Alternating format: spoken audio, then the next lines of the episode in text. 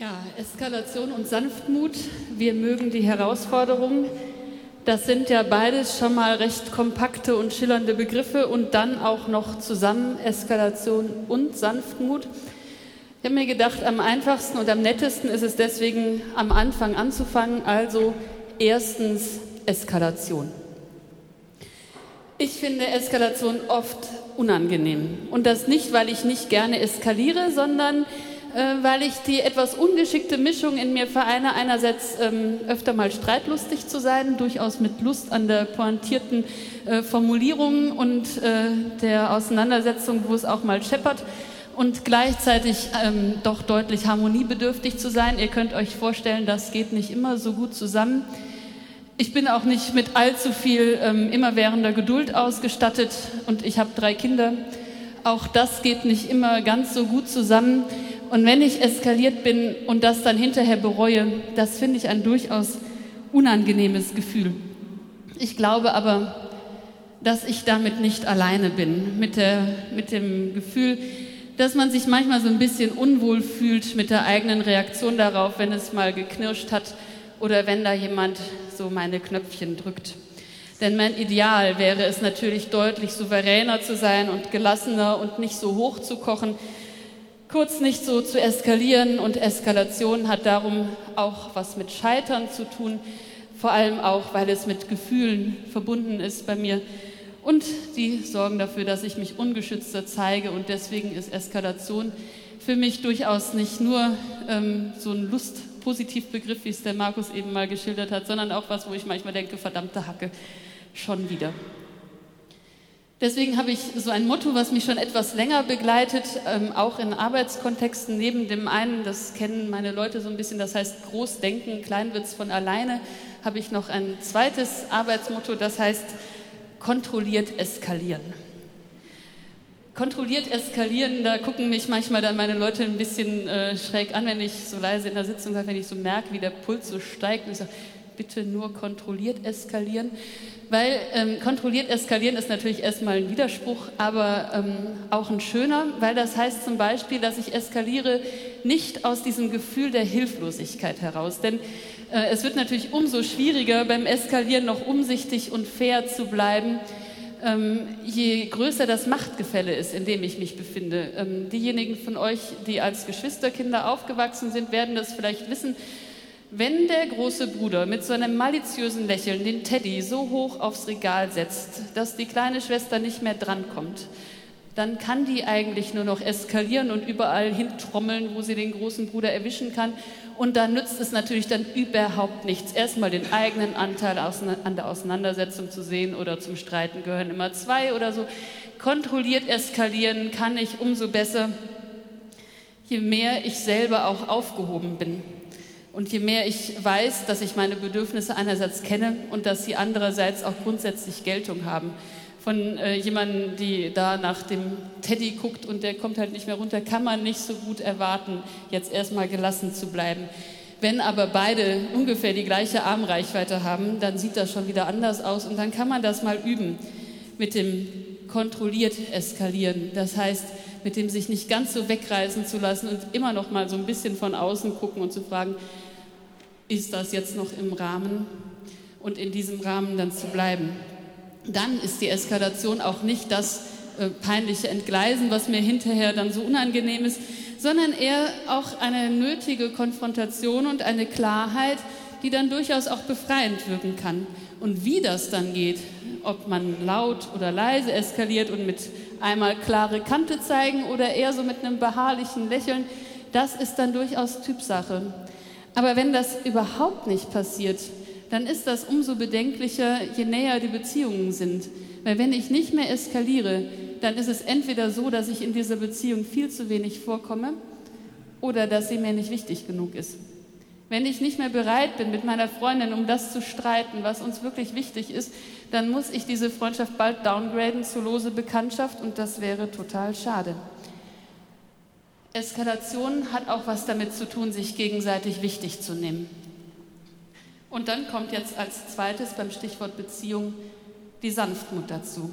Denn im Konflikt ist Eskalation befreiend, aber in der Beziehung ist es natürlich total schön, wenn der andere sanftmütig ist oder die andere geduldig, gleichbleibend wertschätzend und zugewandt, mit einer Sanftmut, die durchaus Mut braucht, Mut dabei, bei sich selber zu bleiben und so einen sanftmütigen Menschen um sich zu haben, das ist etwas total Wertvolles und total Schönes.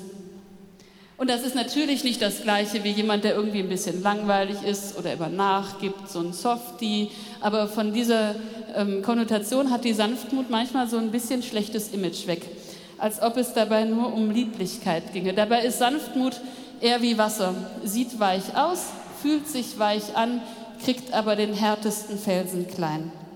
Und in diesem Sinne ist auch Jesus sanftmütig und wird auch genauso oft missverstanden als irgendwie nur lieblich oder ein bisschen kitschig oder irgendwie immer harmlos auf jeden Fall. Und deswegen irritiert es umso mehr, wenn man von Jesus einmal Sätze liest, wie ich sie euch aus dem Lukas-Evangelium mitgebracht habe. Da, nehme mal die richtige Stelle. Da heißt es, Jesus sagt, ich bin gekommen, um Feuer auf die Erde zu schleudern und ich wollte, es wäre schon entfacht. Mit einer Taufe aber muss ich getauft werden und wie sehr quält es mich, bis sie sich erfüllt. Meint ihr, es sei mir gegeben, Frieden auf der Erde zu stiften? Nein, ich sage euch, Zwietracht. Es werden nämlich von jetzt an fünf in einem Hause sein, die werden entzweit, drei mit Zweien und zwei mit Dreien. Ein Vater wird mit seinem Sohn streiten und ein Sohn mit seinem Vater, eine Mutter mit ihrer Tochter und eine Tochter mit ihrer Mutter, eine Schwiegermutter mit der jungen Frau und die junge Frau mit der Schwiegermutter.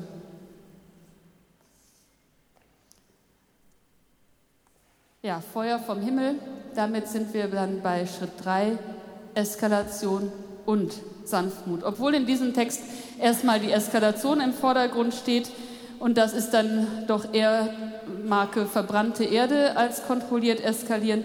Und das speist sich aus dem Wissen, dass Gottes Nähe durchaus gefährlich werden kann. Gott spricht, aber Gott spricht oft aus dem Feuer. Und das Feuer ist eben dieses, diese verzehrende Kraft Gottes, die Leidenschaft, die Liebe und der Zorn, weil es um etwas geht. Und es geht natürlich hier nicht um familiäre Nickeligkeiten bei der jungen Frau und der Schwiegermutter, so um die ideale Weise der Kinderaufzucht oder so, sondern es geht um viel mehr. Es geht nicht nur um etwas, sondern es geht um alles. In Jesu äh, Rede geht es um die anbrechende Endzeit. Das heißt darum, dass sich jetzt Gott erweisen soll, wer Gott wirklich ist. Dass Gottes Endzeit anbrechen soll. Nun sind seither 2000 Jahre vergangen und jeden Tag ist die Sonne auf und untergegangen wie immer, als wäre nichts. Aber trotzdem geht es seither tatsächlich um alles. Um die Frage, ob wir das glauben können und, oder glauben wollen oder ob wir, wenn wir es nicht glauben können, zumindest unsere Hoffnung darauf setzen können. Nämlich darauf, dass Gott uns volle Kanne liebt und unser Leben in Ewigkeit erhält. Und das ist eine Frage, die ist so wichtig, dass da durchaus etwas Eskalation drin ist oder viel Eskalation. Es geht um die Frage, wie wir vor Gott und vor uns selber sein wollen. Dafür lohnt sich dann auch alles. Aber bevor das nach Religionskrieg klingt, kommen wir zu dem und Sanftmut, Eskalation und Sanftmut, weil Jesus diese Klarheit in Bezug auf Gott von uns fordert. Aber das ist ein, der unbegreifliche Gott des Lebens und der Liebe. Gott, die es liebt, wenn wir lachen und mit uns weint, wenn wir weinen. Gott, zu dem wir Papa und Mama sagen können. Das ist ein Gott der Sanftmut. Und Jesus, der diese Klarheit fordert, ist ja auch jemand, der zeigt, wie liebevoll und zugewandt Gott ist und der von sich sagt, schaut auf mich und lernt von mir, denn ich bin demütig und sanft und lasst eure Lasten bei mir und ihr werdet Ruhe finden und Frieden für eure Seelen. Und ich glaube, dass das stimmt mit dem Frieden, weil in Gott das beides Platz hat. Die befreiende Kraft der Eskalation und die liebevolle Zugewandtheit der Sanftmut. Und weil Frieden ist, wenn es gelingt, die Spannung auszuhalten, die Spannung zu halten zwischen der Klarheit der Eskalation und der Nachgiebigkeit der Sanftmut, zwischen dem ganz bei mir sein der Eskalation und dem ganz bei dir sein der Sanftmut. Wie das jetzt hier und jetzt in eurem Leben ist und wie das gehen kann, diese Spannung zu halten und wo da eventuell noch Luft nach oben ist, das wisst nur ihr allein. Aber für die Ewigkeit, und das ist ein krasser Gedanke, aber drunter geht es bei Gott nicht, für die Ewigkeit ist das jedem und jeder von euch hier zugesagt. Das, was jetzt noch Widerspruch ist, das wird bei Gott aufgehoben sein in Gottes großem Und. Eskalation und Sanftmut. Gott und wir für immer und immer. Amen.